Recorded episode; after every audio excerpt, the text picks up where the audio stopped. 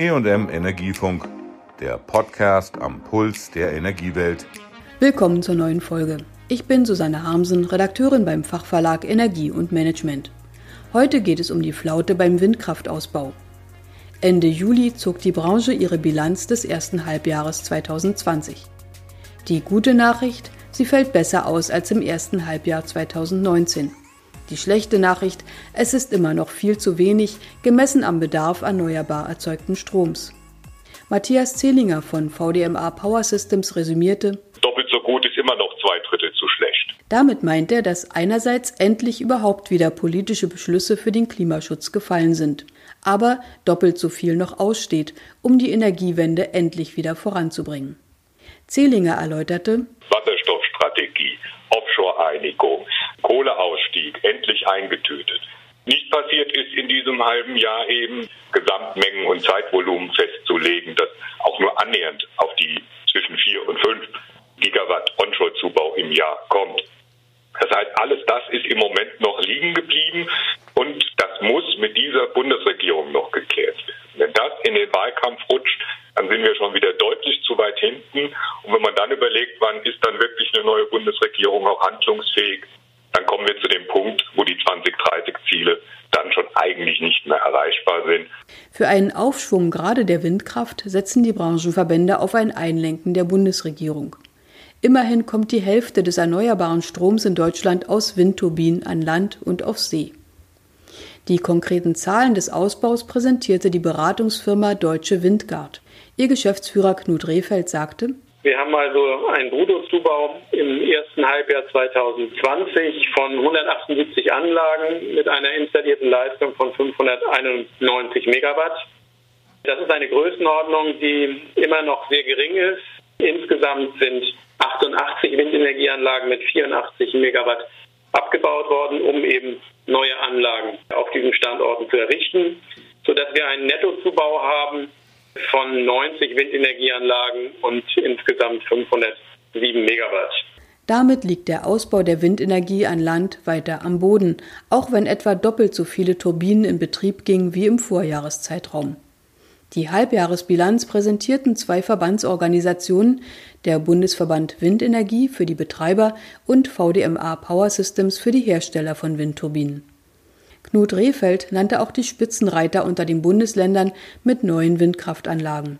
Schauen wir uns die regionale Verteilung des Windenergieausbaus an, dann erkennt man, die ersten drei Plätze in der regionalen Verteilung liegen bei Nordrhein-Westfalen, Brandenburg und Niedersachsen, wie auch im letzten Jahr, allerdings mit einer anderen Reihenfolge.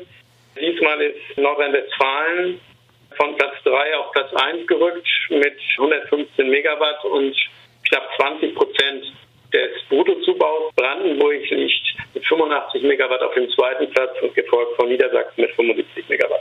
Wichtige Flächenländer wie Bayern und Baden-Württemberg haben dagegen fast keine neuen Windturbinen vorzuweisen. Dabei gehen gerade hier in den nächsten Jahren viele Kohle- und Kernkraftwerke vom Netz. Ersatz wäre also dringend nötig, mahnte Hermann Albers, Präsident des Bundesverbands Windenergie BWE.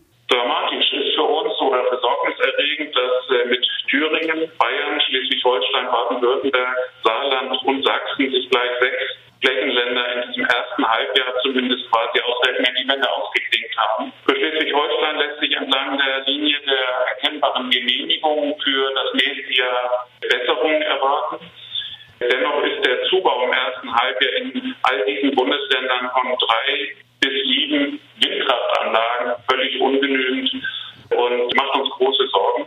Um die deutschen Ziele von 65 Prozent Strom aus erneuerbaren Quellen bis 2030 zu erreichen, müssten jährlich 4700 Megawatt Windkraftleistung an Land netto hinzukommen, sagen die Verbände. Auch auf See sieht es nicht besser aus.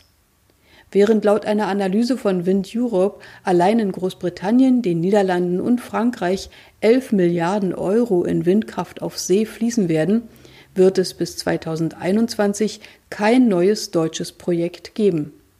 Lediglich 219 Megawatt gingen im ersten Halbjahr 2020 ans Netz im Trianel-Projekt Borkum. Diese sollten allerdings eigentlich schon im Vorjahr fertiggestellt sein. Die Bundespolitik müsse endlich für bessere Bedingungen sorgen, forderte Albers daher. Die Politik ist hier noch nicht tätig geworden und insbesondere der 18-Punkte-Plan des Wirtschaftsministers Peter Altmaier ist noch in keinem Punkt wirklich abgearbeitet. Das ist sicherlich heute eine der wichtigen Botschaften, wie dringend es ist, hier partnerschaftlich zu konkreten Ergebnissen zu kommen. Im vergangenen September hatte sich die Windbranche mit dem zuständigen Bundeswirtschaftsminister Peter Altmaier getroffen, um Maßnahmen zu besprechen, wie die bereits seit nunmehr zweieinhalb Jahren anhaltende Ausbaukrise beendet werden kann. Heraus kam der 18-Punkte-Plan. Davon ist jedoch noch nichts umgesetzt. Allein die Verordnung für die sogenannte bedarfsgerechte Nachtkennzeichnung für Windturbinen ist seither in Kraft getreten, mit der das Dauerblinken unterbunden werden soll. Wenn schon wenig Anlagen auf neuen Flächen entstehen, sei es umso wichtiger, vorhandene Standorte zu erhalten, fordern die Windkraftverbände.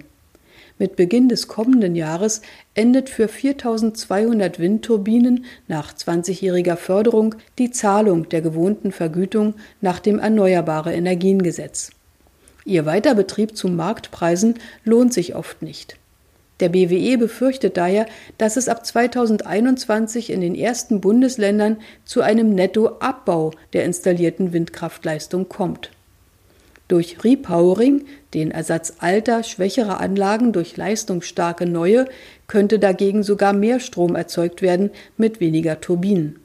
Matthias Zehlinger von VDMA Power Systems. Repowering-Strategie tatsächlich aus zwei Gründen. Wir dürfen die Flächen auf keinen Fall verlieren. Ich glaube, das ist jedem klar. Wir dürfen auch Flächen nicht vorübergehend verlieren, dass sie sehr lange unbebaut bleiben würden, wenn Anlagen stillgelegt werden.